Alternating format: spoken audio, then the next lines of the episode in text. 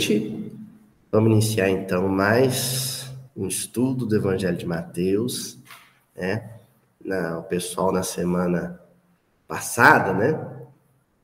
Como vai estar lançando esse episódio hoje, vai ter sido semana passada. Deve ter percebido que a gente pulou uma semana de, de capítulo e lançamos um episódio especial, né? Episódio especial vai ser sempre assim, gente. Ou quando realmente for uma ocasião especial, ou quando não deu para gravar um episódio, né? Andei meio, meio doentinho, mas coisa à toa, viu, pessoal de casa? Fica tranquilo, coisa à toa. Coisa que, é, que, que, que passa em cinco dias, né?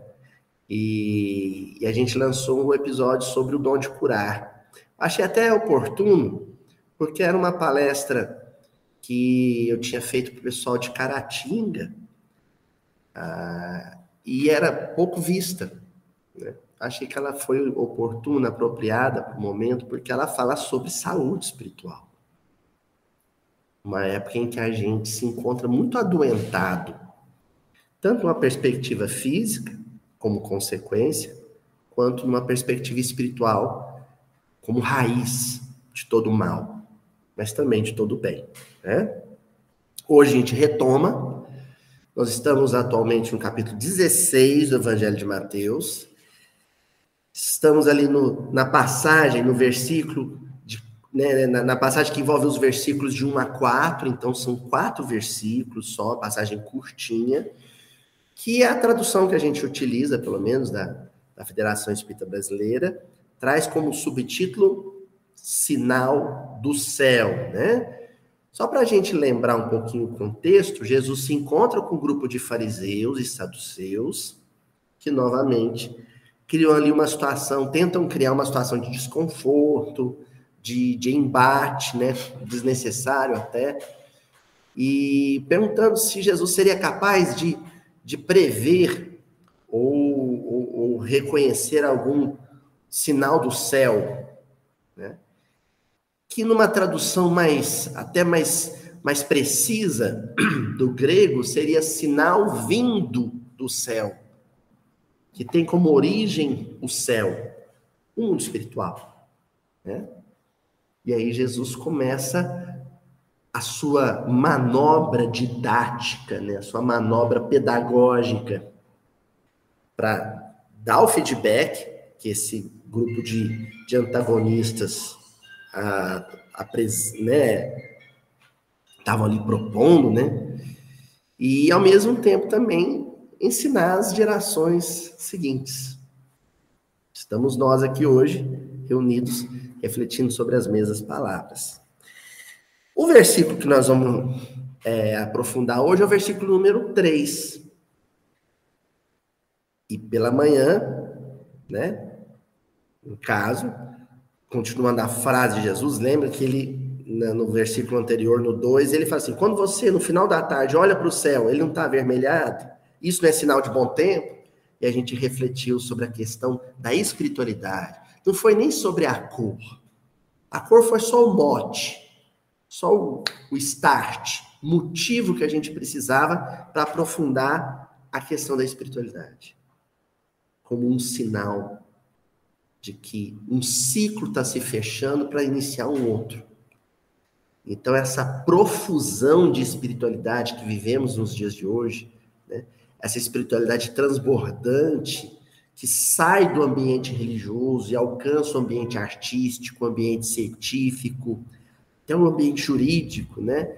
Isso é um sinal de maturidade. É que a gente está viciado em ver jornal né, de crime, a, a ficar discutindo fofocas políticas e não presta atenção, não fica sensível para as grandes manifestações de espiritualidade que nós estamos vivendo hoje.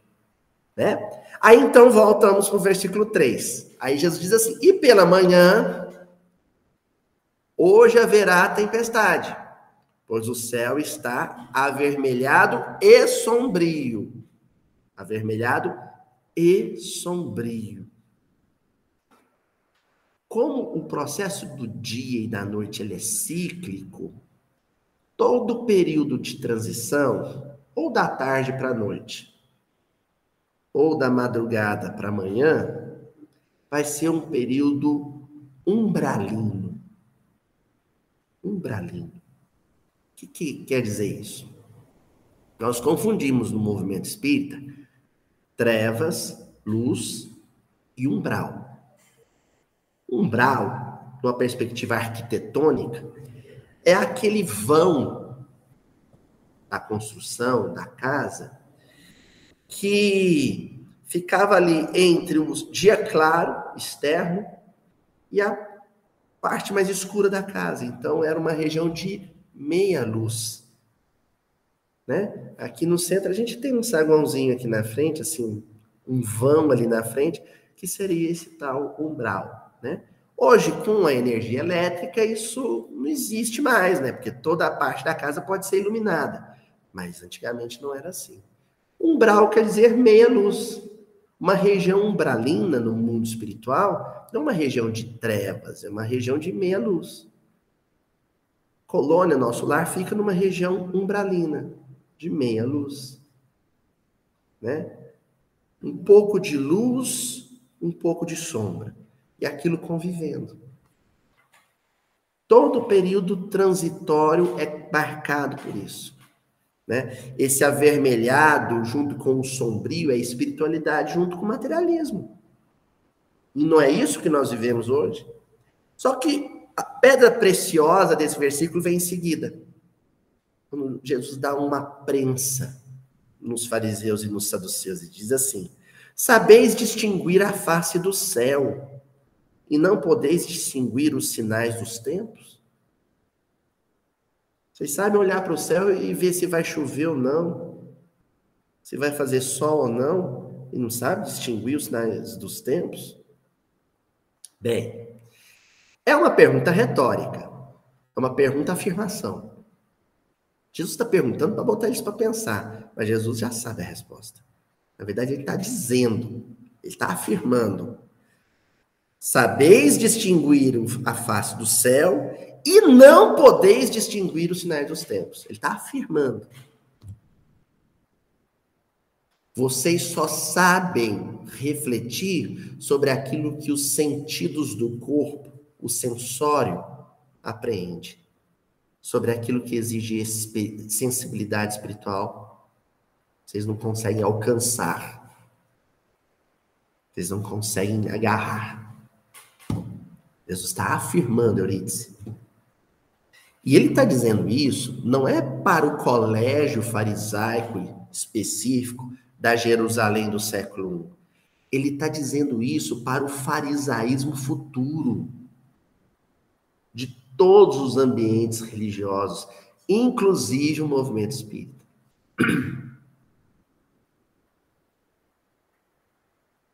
Inclusive o movimento espírita. Ele está afirmando fariseus de todos os tempos e de todos os templos.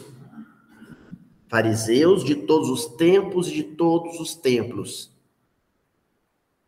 Vós sabeis distinguir os sinais do céu, mas não sinais do, dos tempos.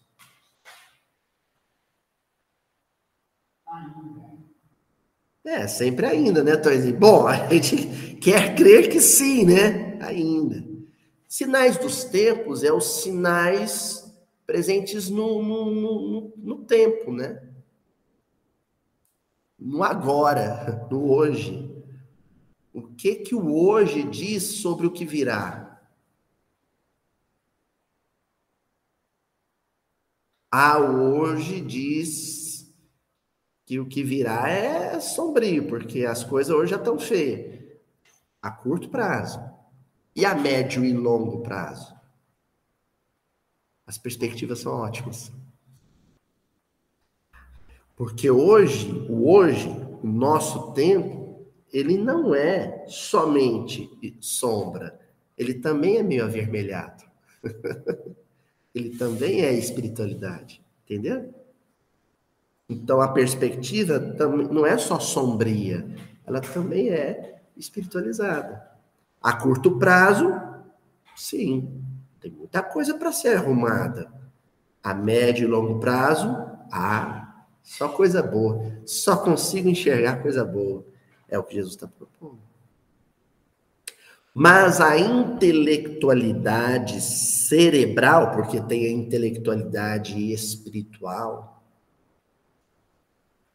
tem a, o, o, existe a intelectualidade espiritualizada, existe a intelectualidade que brota do espírito e vive para o espírito. Existe.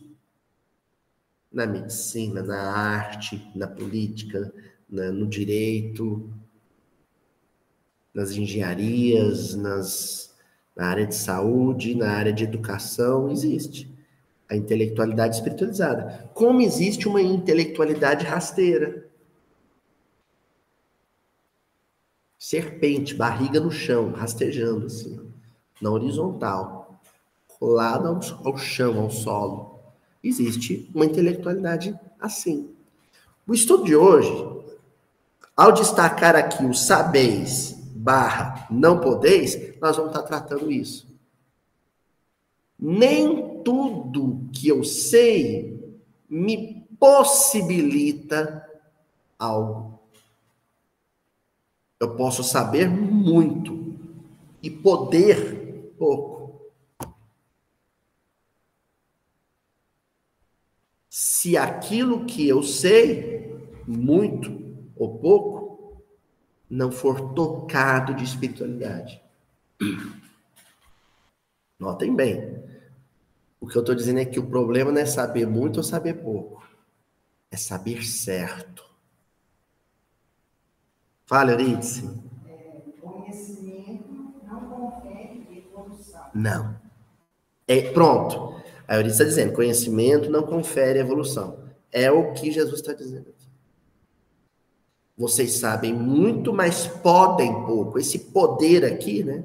Não podeis, não podeis distinguir os dos tempos, não podeis consolar corações, não podeis consolar a si mesmo. Tem muita coisa que pessoas que sabem muito não podem. Não podem porque o muito que sabem é espiritualmente estéril, árido, seco. Entendeu? Luiz, você tem certeza que Jesus está afirmando isso? Aí a gente recorre às referências cruzadas, né? Que todo, toda reunião agora eu estou trazendo alguma. Ou seja, outros fragmentos bíblicos que confirmam o entendimento sobre esse. Quem não se lembra, nós já estudamos ele, lá em Mateus capítulo 11, versículo 25. Disse então Jesus estas palavras: Graças te rendo, meu Pai, Senhor do céu e da terra, por haveres ocultado estas coisas aos doutos e aos prudentes, e por as teres revelado aos simples e aos pequenos. É uma prece de Jesus. Jesus está dando graças a Deus. Graças a Deus ele está agradecendo a Deus por ter feito essa distinção, porque essa distinção é sábia. Essa distinção é fruto de sabedoria.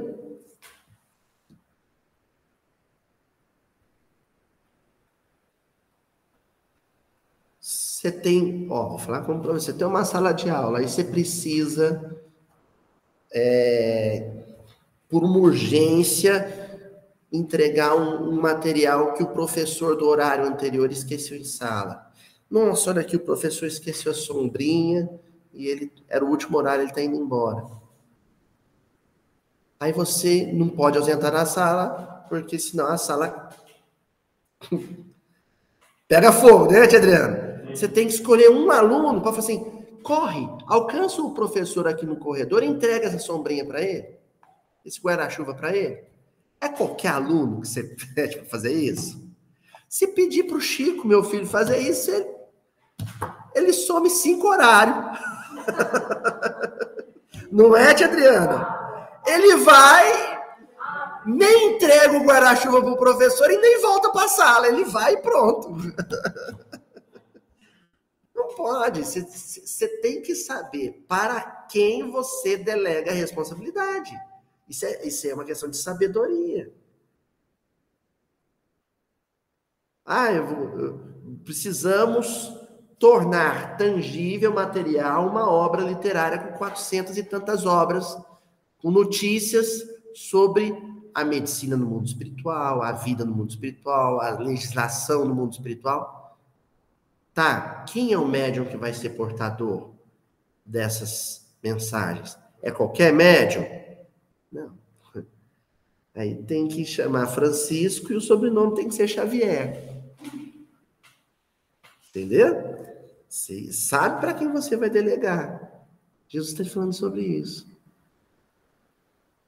Certos dons, certos compromissos nas mãos erradas, ou não viram nada, ou dá ruim. Ou dá ruim. Entendeu? Bom, então, nós já sabemos que a alta intelectualidade rasteira do mundo não importa o quanto o movimento espírita se esforce ou alguns espíritas se esforcem, não vão conseguir sentir o evangelho.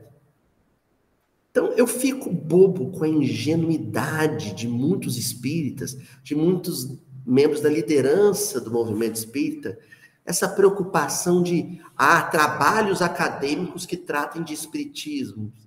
Isso é de uma ingenuidade. Né? Quando eu fui me meter a trabalhar com pesquisa, as pessoas perguntavam: e aí, você vai pesquisar alguma coisa sobre espiritismo? Eu, de jeito nenhum. Pesquiso outra coisa, eu pesquiso vestibular e ensino médio. Queriam saber se eu ia pesquisar sobre. É uma coisa assim de. Ah, tem que ter espírita doutor, tem que ter espírita pesquisador nas universidades, que é para é, é, desenvolver teses que provem que o espírito existe, que a mediunidade existe, que o passe existe. Não tem que ter. Não tem que ter. Onde é que você vai ensinar espiritismo? Lá na sala de aula da universidade? Não, no centro espírita. É no centro espírita que você vai ensinar espiritismo. Você vai conversar sobre espiritismo. Senão fica o sujeito, aquele proselitismo chato. Do sujeito que vai no churrasco da família e começa a pregar. Não pode ser assim, não, gente. Pode ser assim, não. A maioria das pessoas lá no meu ambiente de trabalho não sabem nem que eu sou espírita. Porque o problema não é eles saberem se eu sou espírita, eles saberem se eu sou bom, bom ou não. eu sou gente boa ou não, se eu sou agradável ou não, se eu sou simpático ou não, se eu sou respeitoso ou não. É isso que eles precisam saber ou não, mas eu não fico lá dizendo eu sou um professor de história e sociologia espírita. Que diferença faz? Para os outros professores de história sociologia espírita, nenhuma diferença, nenhuma.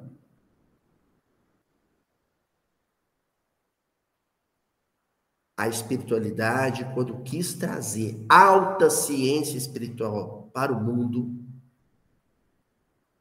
no Brasil, procurou um mineirinho caipira do interior de Minas Gerais,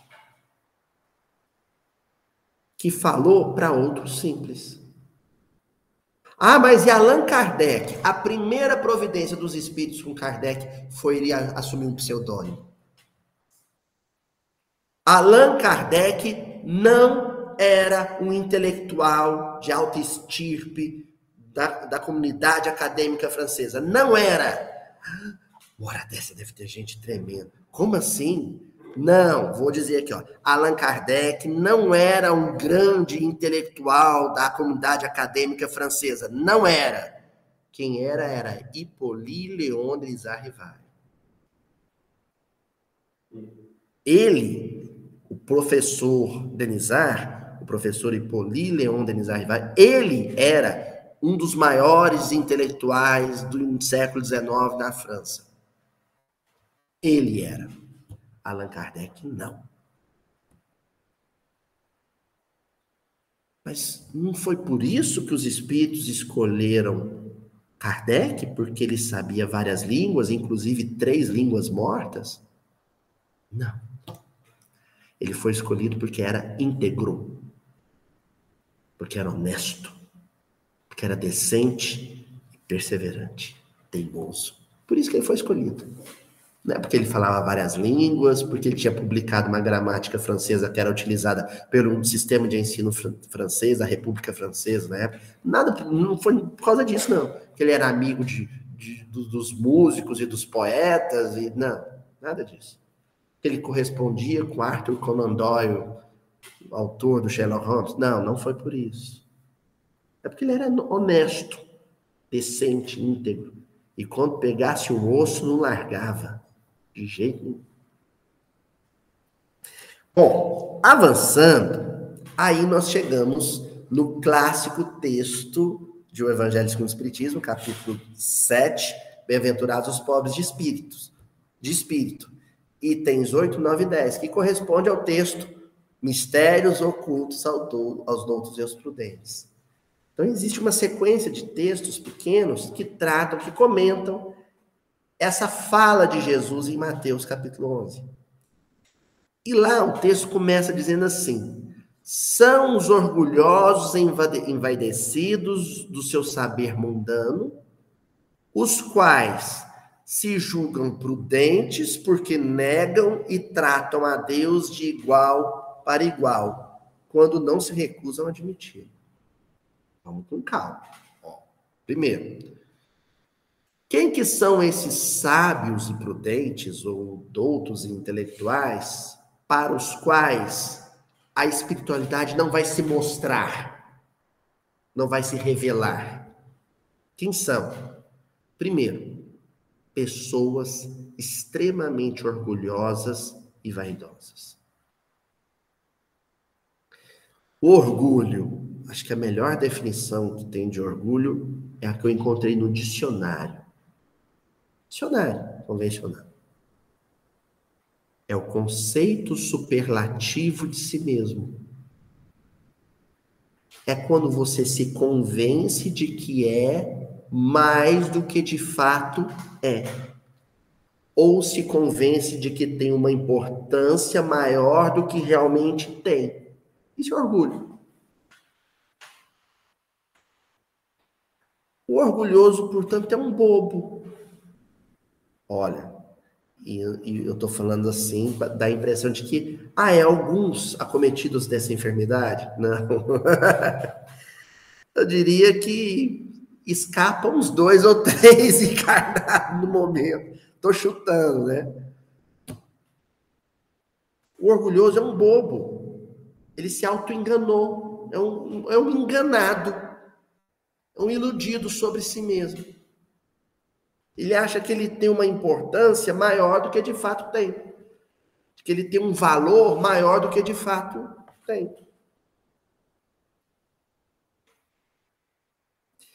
Até porque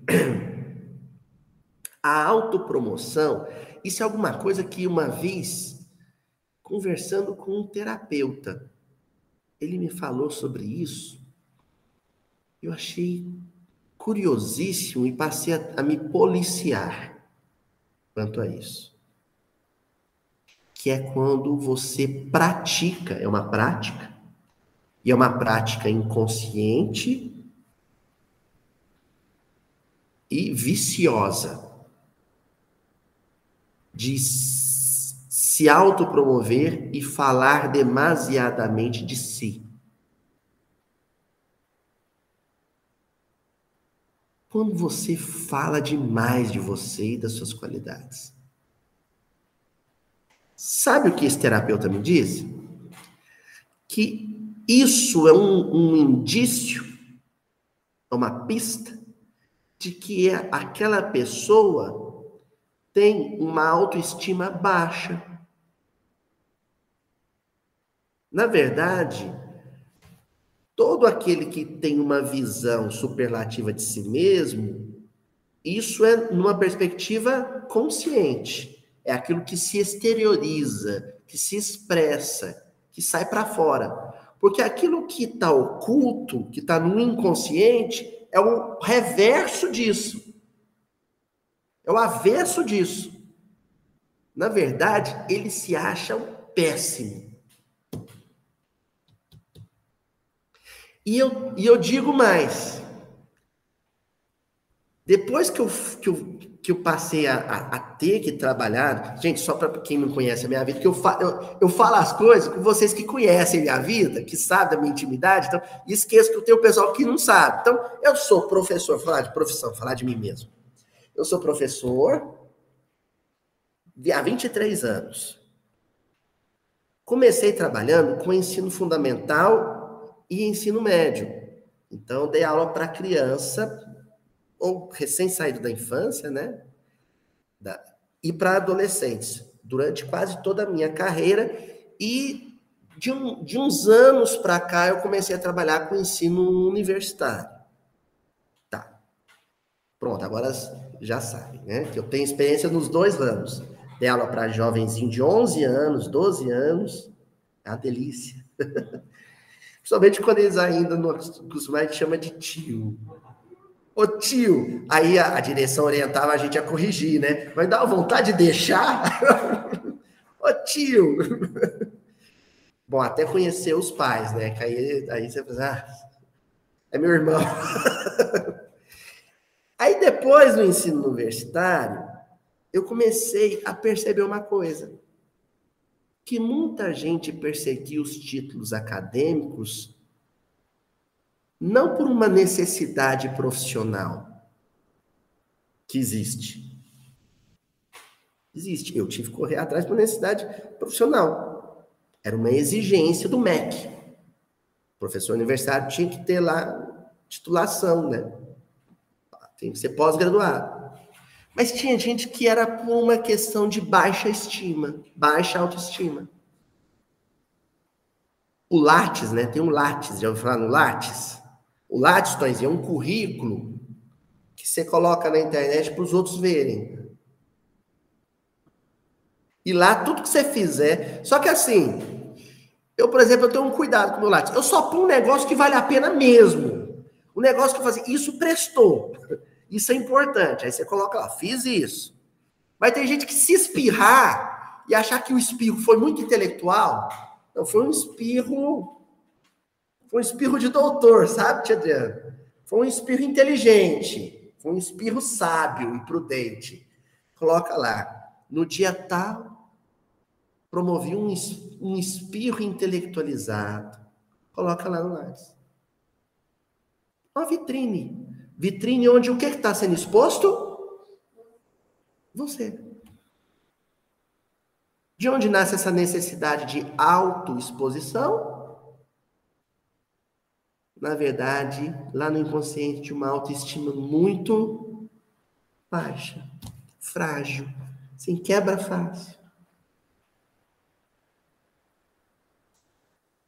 Sabe qual é o cúmulo disso? Cúmulo, pico. O ápice disso? Quando você pega isso e não satisfeito em expor a sua notoriedade acadêmica, no ambiente acadêmico, expor a sua notoriedade acadêmica em ambiente acadêmico, você tenta arrastar isso para o ambiente religioso. E o que é pior, com uma plateia que vai adorar isso. Tem coisa mais cafona, mais brega do que apresentar palestrante espírita falando currículo, o látis do infeliz? E, se ainda fosse só no dia da palestra, mas põe no cartaz. Palestra dia tal, no centro espírita tal, com o doutor fulano de tal. Aí vem um release. Release, parece espírita, é um negócio muito cafona, muito brega, gente. Né? Vem um release lá, assim é, formado na faculdade tal, com mestrado no exterior, com doutorado de assim, assim, assim. Que diferença isso faz para mim? Se falar mal, eu vou dormir do mesmo jeito. o release. Hum. Orgulho e vaidade é a segunda palavrinha que eu destaquei aqui. Porque vaidade vem de vão. O que é um vão? Um espaço o quê, Toizinho? Vazio. É uma coisa vã. Vaidade vem disso. A palavra vaidade vem disso. É uma coisa vazia, esvaziada de sentido, de razão de ser. O culto a títulos acadêmicos no ambiente espírita é um ato vão, vazio, oco. Aí continua Allan Kardec. Bom, dito isso, continua Allan Kardec. Por isso é que Deus lhes deixa a pesquisa dos segredos da terra e revela-os do céu aos simples e aos humildes que diante dele se prostram. um perigo, assim, porque o pessoal acha que NEP, às vezes acha, vai achar que o NEP, Núcleo de Estudo e Pesquisa do Evangelho, que é um, é um segmento da tarefa da Casa Espírita, ou das, das federativas espíritas. Que ali é um lugar onde você vai congregar os intelectuais de Bíblia espíritas. Aí você inunda o NEP ou o Miudinho com livros sobre arqueologia bíblica, sobre o Jesus histórico, sem se dar conta que as notícias espirituais que nos chegaram através da mediunidade Chico Xavier estão anos-luz à frente da historiografia convencional e da arqueologia convencional. Vai ler Caminho da Luz, vai ler Paulo Estevam, tá tudo lá. Aí vocês vão perguntar, como é que você descobriu isso, Aloysio? Na ingenuidade, gastando uma grana danada com enciclopédia e não sei o que, bíblico, e para ler, e achando que achar grandes novidades, assim, isso aqui eu já li. Estou dizendo que é para abandonar a literatura do mundo? De jeito nenhum. Você só vai hierarquizar. Porque psicografia de Chico Xavier e obra kardeciana é revelação. Não é produção acadêmica. Aprovada, sancionada pelos pares da academia. Não é. A obra de Allan Kardec é revelação veio pronta do alto, ele só organizou para publicar. A psicografia de Chico Xavier é revelação, veio pronta do mundo espiritual. É só desfrutar dela. Agora, as pesquisas dos segredos da Terra, que eu subei aqui, isso deixa para o mundo. Deixa para o mundo. Já tem gente demais discutindo isso. Deixa Deixa para super interessante publicar, nem sei se detém. E fechando essa parte do texto. Se supõe na posse de toda a luz e imaginam, talvez, que Deus deveria dar-se por muito feliz em atraí-los a si, provando-lhes a sua existência. Primeiro que aqui é uma alusão ao mito de Lúcifer, né? O Lúcifer era um dos anjos, é um anjo caído, né? Um dos anjos da hierarquia celeste, nós estamos falando de tradição, de mitologia judaico-cristã. E aí o Lúcifer ele era o, o, portador da luz divina, né? Ele que levava lá a lamparina, a lanternazinha com a luz de Deus. Quando é que ele caiu? Quando ao invés de achar que ele era um portador da luz, ele era a luz. Quando ele deixou de achar que, ao invés de um mensageiro de Deus, ele era a mensagem de Deus, caiu. Desmoronou.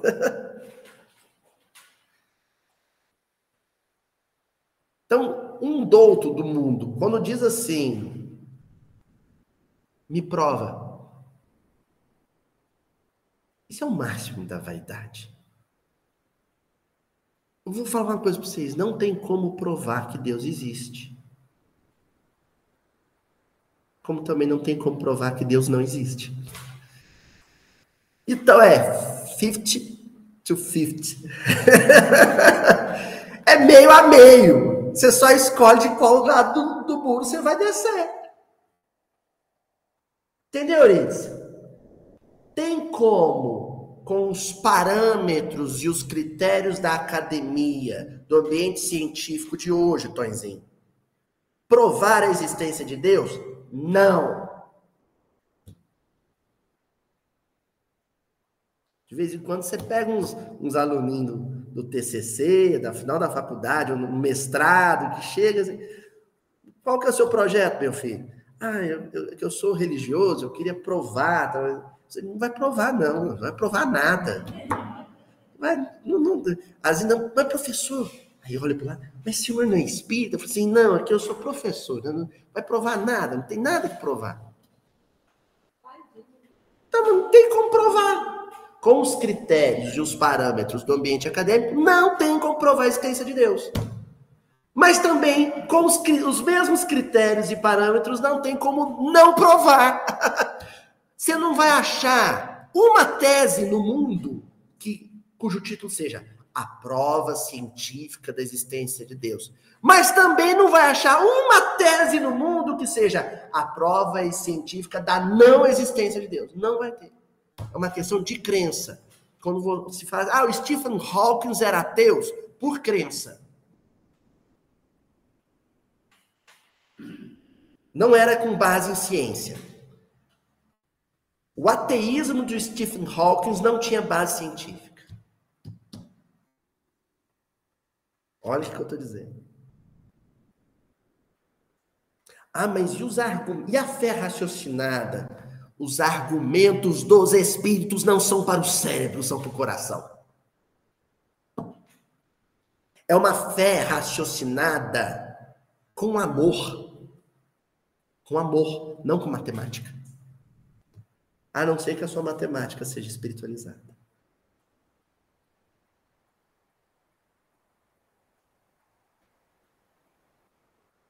Mas tem matemática espiritualizada? Tem. Você quer ver eu, eu dizer um teorema do André Luiz? É assim. Quando o amor começa a dividir-se, a felicidade passa a multiplicar-se. Um teorema matemático. Multiplicação do amor igual, né? divisão do amor igual multiplicação da felicidade. Um teorema matemático. Uma matemática espiritualizada. Né? É um negócio que quanto mais você divide, mais multiplica o outro. Quanto mais você parte, mais multiplica o outro. Só o coração para entender isso. Então, os argumentos dos espíritos não foi para convencer cientista ateu, não, gente. Pelo amor de Deus. Para de ficar largando evangelho em banco de ônibus do, do campus universitário, esquecendo no balcão da lanchonete da universidade, para ver se um doutor acha e vira espírita, não. Isso só aconteceu com o Tonzinho. Não foi, Tonzinho? Sabe por quê? Porque quem largou aquele evangelho na caçamba foram os espíritos. E largaram lá, porque eles sabiam que quando o Tonzinho pegasse o evangelho, ele ia ler com o quê? Com o coração. Não é, não é Antônio Nogueira? É. Continuando ainda no mesmo texto. A esses não quer Deus abrir à força os olhos, dado que lhes apraz tê-los fechados.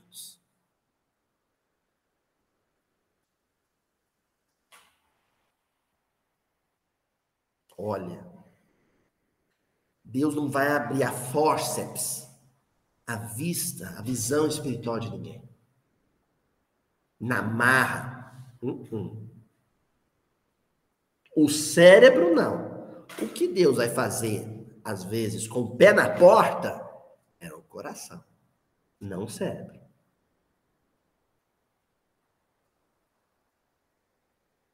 A Luiz, dá um exemplo disso, concreto.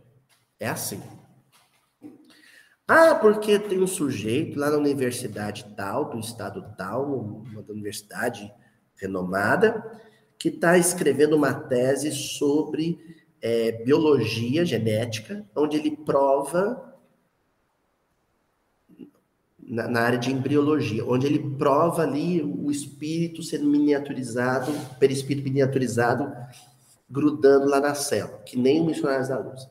A tese dele é provando o capítulo Reencarnação do livro Missionários da Luz. E ele foi à banca, deu 10 com louvor para ele.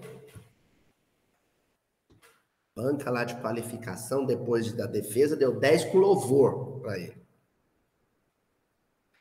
É assim, o doutor, que não espírita, que leu a tese, se a tese for escrita com rigor metodológico, ele vai dizer parabéns, joinha. O raciocínio está correto. Mas isso quer dizer que ele passou a acreditar em reencarnação por causa da tese? Não, porque a dificuldade na reencarnação não é compreender o mecanismo reencarnatório, é aceitar a lógica da reencarnação. O mecanismo reencarnatório é o negócio lá de perder ectoplasma, matéria, tal, miniaturização, acoplagem de célula espiritual com célula física. Pode ser que aquilo, o sujeito encontre uma lógica naquilo. E fala, ó, isso aí faz sentido. Só que eu continuo não acreditando. Sabe por quê? Porque a dificuldade dele vai ser quando você falar assim. Ele perguntar na banca, e para que serve esse mecanismo? Ah, doutor, é para caso, tipo assim, se um, um, sujeito entrar na creche onde seu filho está e matar seu filho, depois você perdoa, venha perdoar ele, recebendo ele como seu filho, numa próxima encarnação. O quê? Eu receber como filho o assassino que matou meu filho na creche? Tchau. Entendeu, Nietzsche? O que, que não faz sentido para ele? Não é a lógica da miniaturização e da acoplagem embrionária. Não é.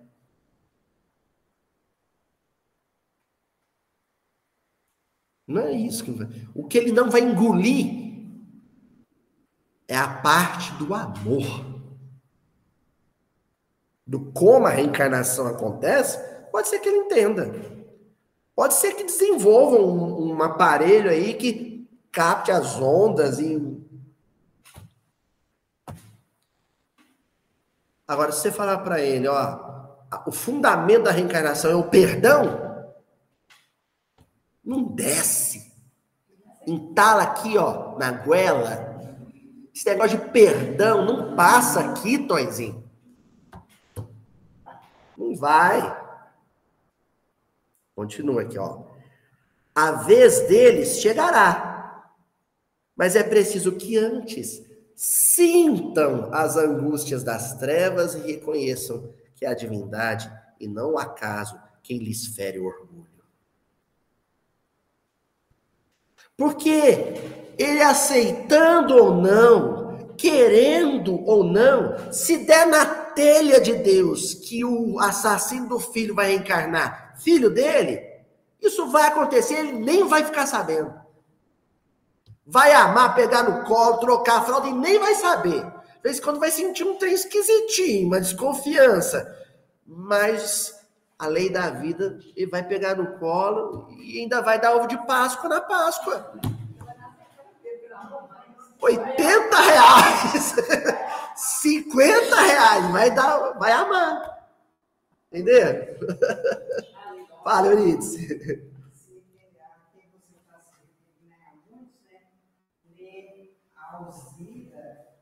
preparando para receber o Leonel e o Clarim, como filho. Não, a, a, obra do André Luiz inteira é um desaforo.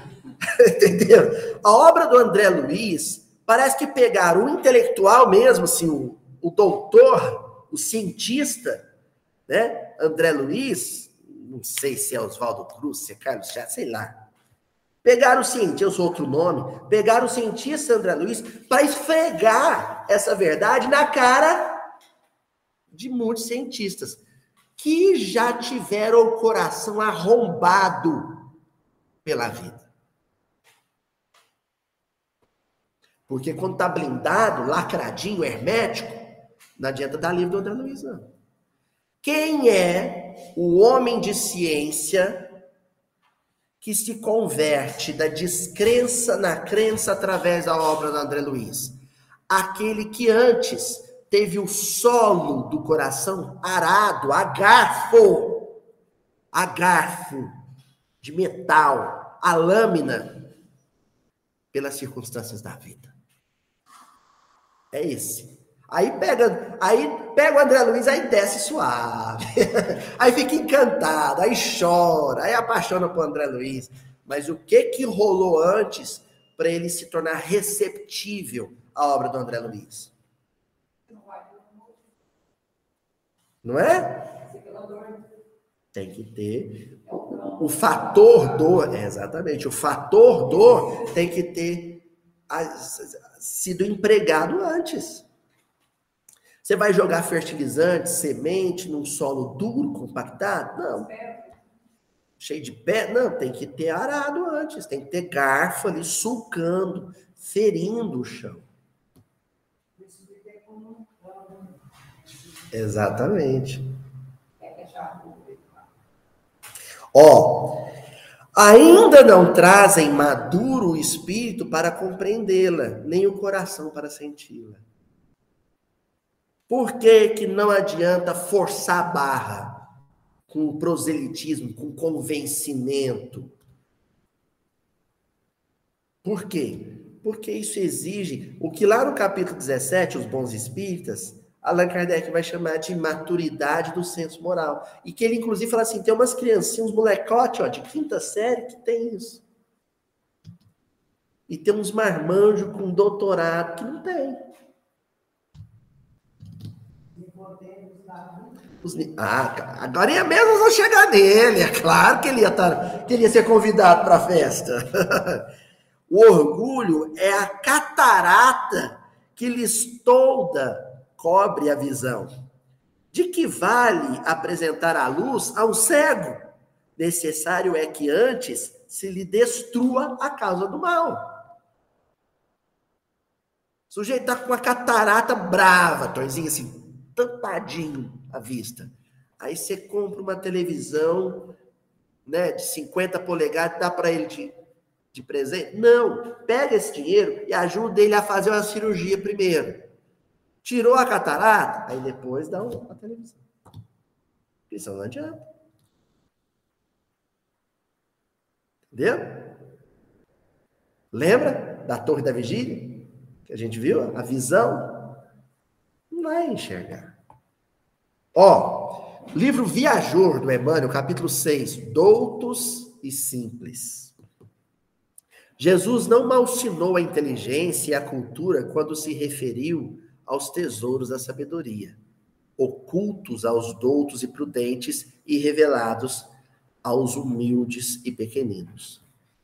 Toda sabedoria é, é tesouro, é riqueza. Né? A, a, a minha bisavó falava assim para minha mãe. Minha mãe estava em dúvida se fazia o curso de corte e costura. Quem lembra disso? Não sei se ainda tem. Hoje deve ter, hoje no YouTube deve ter, né? né? Antigamente você tinha até diploma, né, mãe? Minha mãe teve um diplominha, teve o dia da formatura, curso, curso de corte e costura. Minha mãe não sabia se fazia ou não, tá? Aí foi consultar a minha bisavó, a avó do meu pai, né? No caso, a minha mãe não era parente consanguínea dela, mas amava ela, né? Falou assim: "E aí, dona Elisa, eu faço ou não faço?" Ela falou assim: Vai, filha, vais aprender alguma coisa, porque o saber não ocupa espaço. Você lota uma gaveta de coisa. Mas, né? A mente nunca vai. Não é um HD. Diferença entre a inteligência artificial, os HDs da vida e nós é que o nosso espaço de armazenamento é ilimitado. E tinha um professor de física meu também, que às vezes a gente travava no raciocínio e falava assim: ai, meu filho, o cérebro não dá cãibra, não. então, Jesus nunca malsinou a inteligência, ele nunca desprezou esse tesouro do conhecimento. É precioso. Que bom, né? Ler um livro, assistir uma palestra. Isso é muito bom. Desenvolver uma pesquisa, um trabalho. Isso é muito bom. É prazeroso, né? Agora, encarecia que o espírito enquistado na vaidade, quisto, é semelhante ao canal obstruído, incapaz de servir à condução da água nutriente. O negócio é quando a água entra no reservatório, mas não tem saída. Fica ali represado. E a água parada dá dengue. Não é assim? Dá lodo, dá girino. O sujeito que só assimila, só assimila, mas não compartilha o que sabe de forma é, fraterna, solidária, esse sujeito está enquistado, ele tem ali um tumor psíquico. Só tem volume, mas não tem função. O que é a célula cancerígena? É aquela célula que só tem volume, ela só sabe se multiplicar, mas perdeu a sua função vital. A inteligência, que só absorve conhecimento e não partilha. Eu estou falando partilhar, não vender.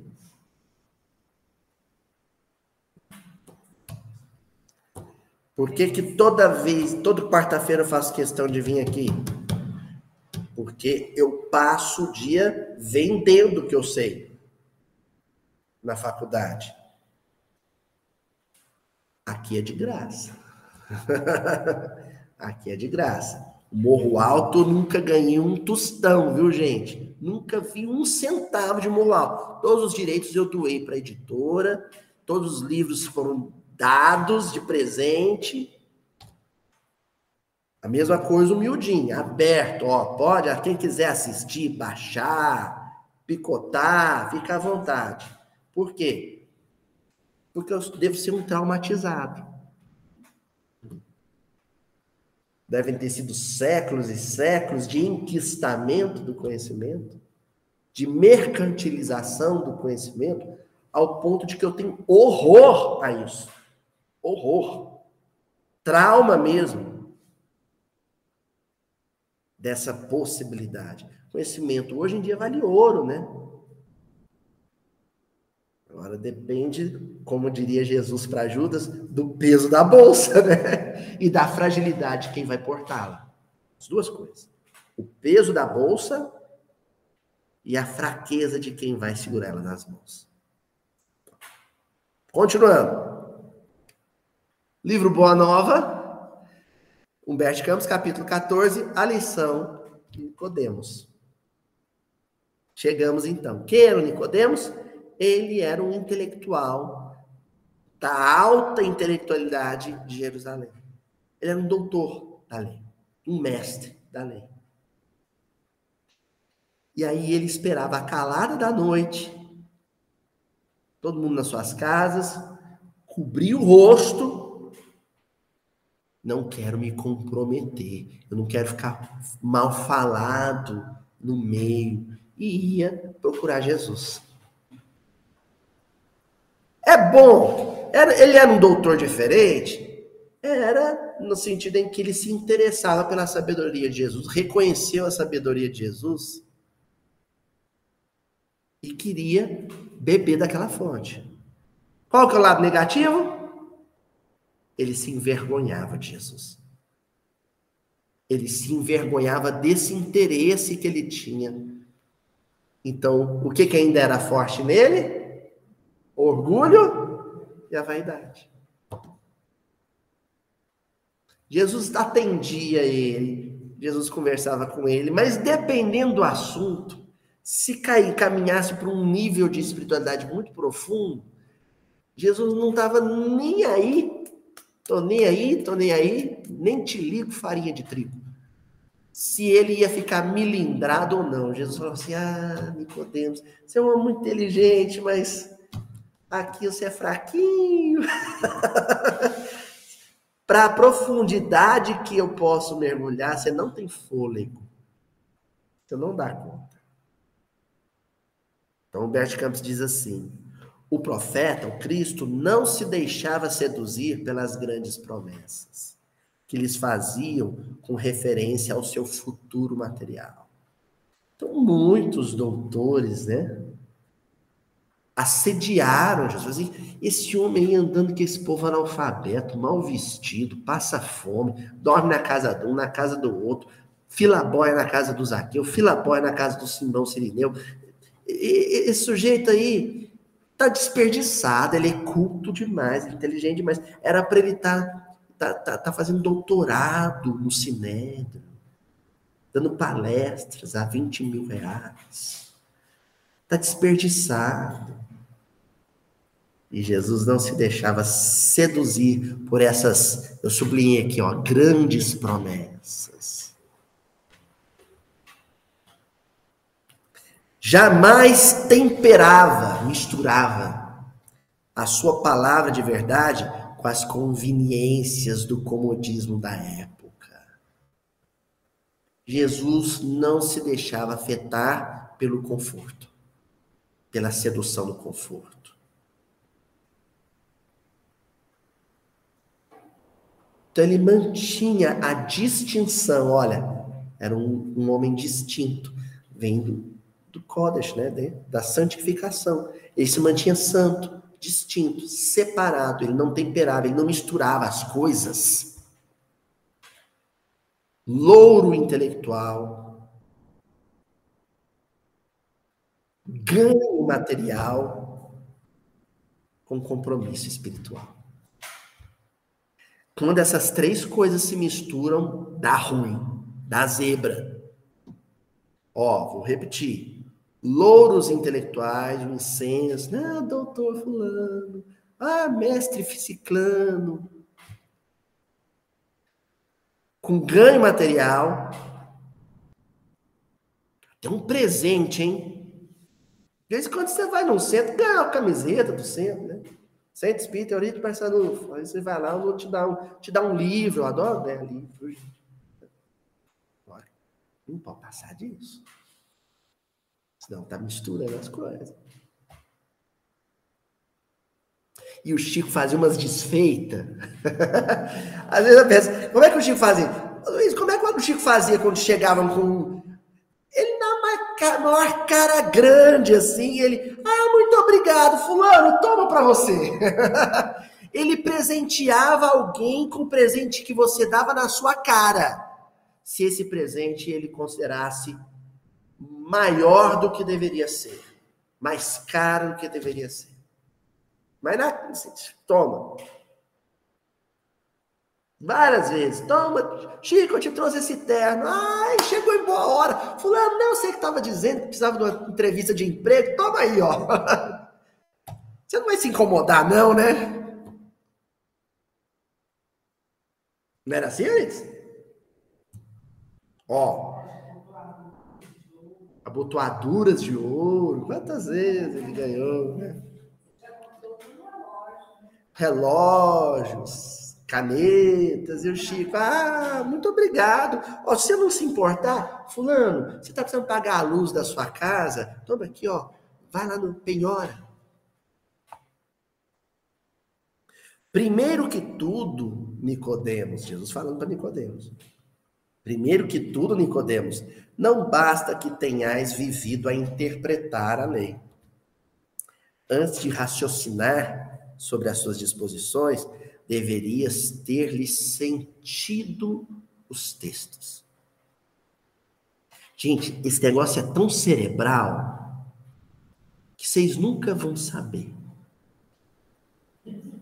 Mas teve vezes em que eu gravei um miudinho aqui e foram episódios brilhantes, completamente obsidiado.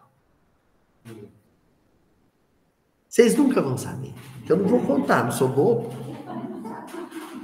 Teve episódios assim, o pessoal, nossa, que palestra, que vídeo, que comentário genial. E eu, você sabe de nada. Que eu tava perturbadinho da vida no dia. Tinha brigado com Cajuju, brigado com cachorro, xingado policial. Sabe por quê? Porque é cérebro, gente. É cérebro. Eu faço palestra desde os 15 anos. Ó, oh, tô contando, acho que não sei se eu tô quebrando o encanto assim com os, com os outros colegas palestrantes, não sei. Mas aqui, eu faço palestra desde os 15 anos, estou com 43. Você fez aquilo tantas vezes, tantas vezes, tantas vezes, que sai. Não é bem. Tem um coração. É bem assim, dona Lorene, quando você atinge um nível de excelência. Agora, o inspirado é outra história. Nós não estamos falando disso. Nós estamos falando quando você consegue repetir a fórmula a receita. Porque é, é memória. É memória. Entendeu? Agora, quando é que a inspiração fala e é coração? Às vezes, quando não tem plateia. Numa conversa particular, num ponto de ônibus. Às vezes, um orador espírita vai ter feito a melhor palestra da vida dele no silêncio de um quarto com a esposa. Sem plateia. Então, os melhores momentos da oratória, eu estou falando da tribuna oratória espírita, porque existe um culto à tribuna e oratória espírita, como existe um culto à psicografia espírita. O movimento espírita brasileiro tem um histórico de culto a médios psicógrafos e grandes oradores. Não é? Da onde vem isso? Da competência de quem faz isso, lógico. Só que não se enganem.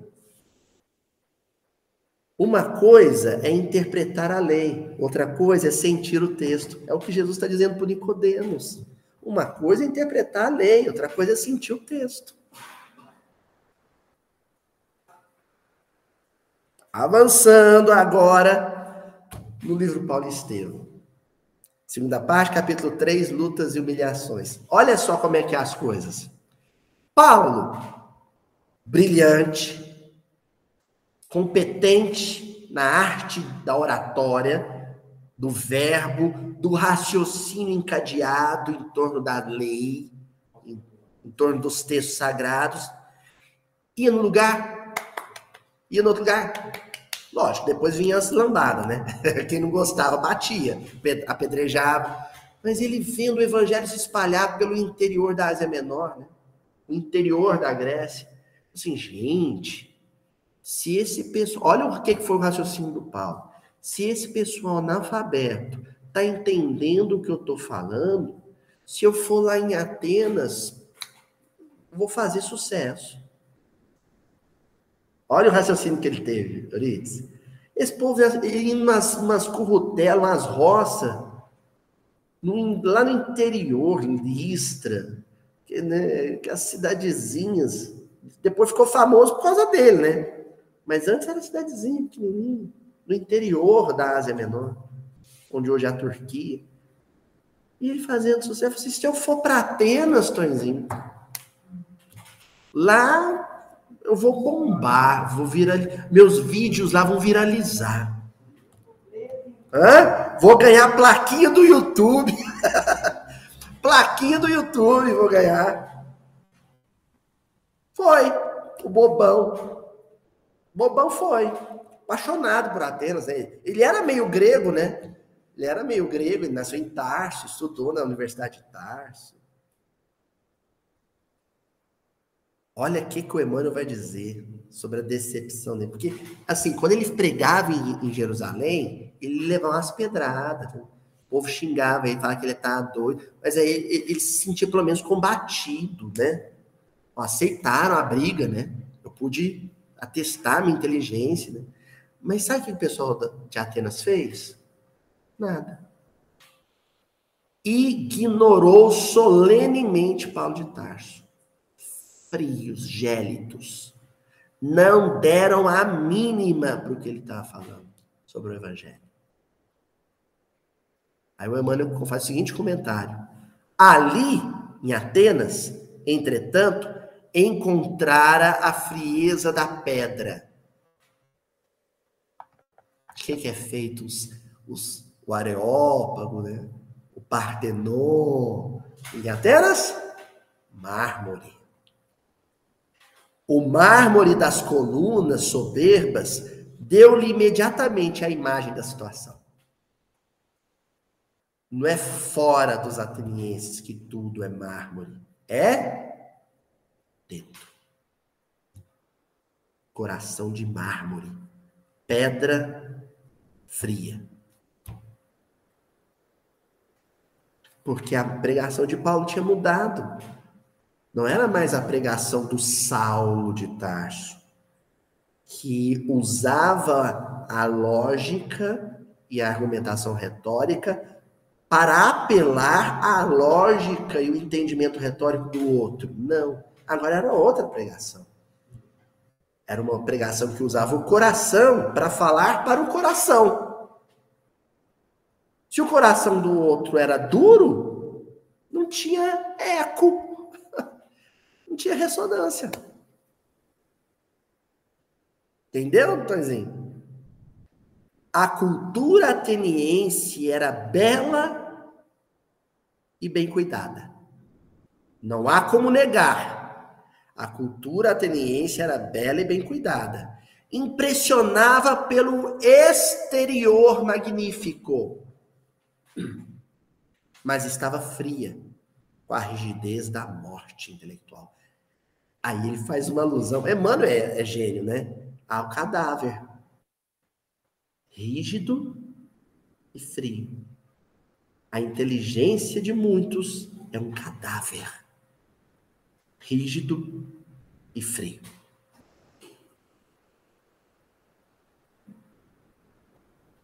Eita!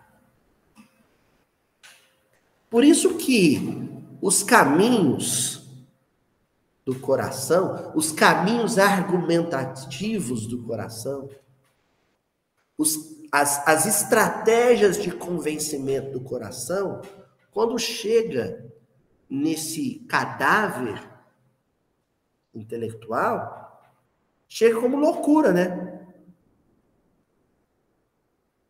É um doido. Olha isso que eu falei aqui hoje. Para 99% da população brasileira hoje, dizer que o, o assassino do meu filho na creche pode re... perigo ser processado, né? Pode reencarnar seu filho. Isso é coisa de louco ou insensível. Eu tenho uma criança de quatro anos. Tem uma criancinha de quatro anos. Todo dia eu mando para a escola.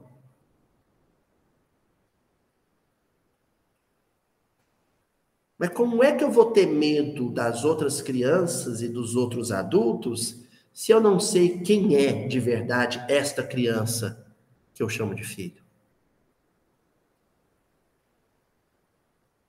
Talvez eu só descubra mais tarde.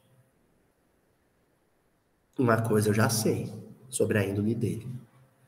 Ele estava com virose na Páscoa, a gente proibiu ele de comer o chocolate, mas ele arrombou a geladeira, pegou um coelho de chocolate, comeu a metade, virou para mim e falou assim: comi e vou comer de novo. Eu falei: ah, sangue ruim. Tá vendo? Falei: aí, o Buda, o iluminado. Comi, comi, comi. Falei, tá certo. Tadinho, a gente, a proibiu ele de comer os ovinhos de chocolate no dia da Páscoa. Ó, oh, você tá com virose, não pode. Ele esperou a gente dar mole, foi lá e assaltou a geladeira. Só para a gente deixar leve. Encerramos, então, com uma Paulo, depois que aprendeu a lição, né? Escrevendo aos cidadãos de Corinto, né? aos Coríntios, no capítulo 1, versículo 23 da primeira carta. Mas nós, nós, pregamos a Cristo crucificado,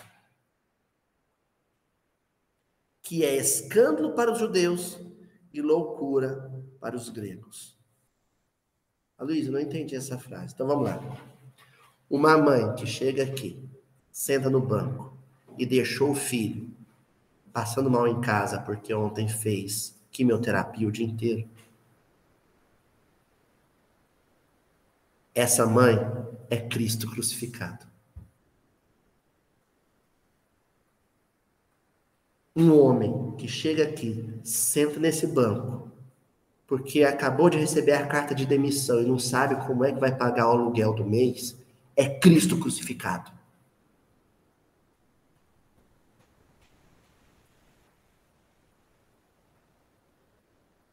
Uma mulher que acabou de descobrir o adultério do esposo e chega aqui e vem no centro para o coração se aliviar de alguma maneira, é Cristo crucificado. Mas nós pregamos a Cristo crucificado. É com estes que o evangelho dialoga. É com estes que o evangelho dialoga. Não é com judeus, com os intelectuais da religião e nem com os gregos, os intelectuais da ciência. Para estes, a palavra do amor é loucura. Tem uma imagem aqui, depois vocês vão ver em casa, da escola de Atenas, aqui. Né? Rafael Santos e o pintor, esse afresco, né? Ali tá todos os mestres da Grécia Antiga no centro, né? A gente tem a figura de Platão e de, e de Aristóteles, né? Platão mostrando o mundo das ideias, o céu, e o Aristóteles mostrando a empíria, né, o mundo da, da experiência, a terra, né? Estes todos aqui não teriam sido suficiente para dividir a humanidade ao meio. Só quem trouxe a espada da cisão entre espírito e matéria foi Jesus Cristo com o verbo do amor. Até a semana que vem, gente.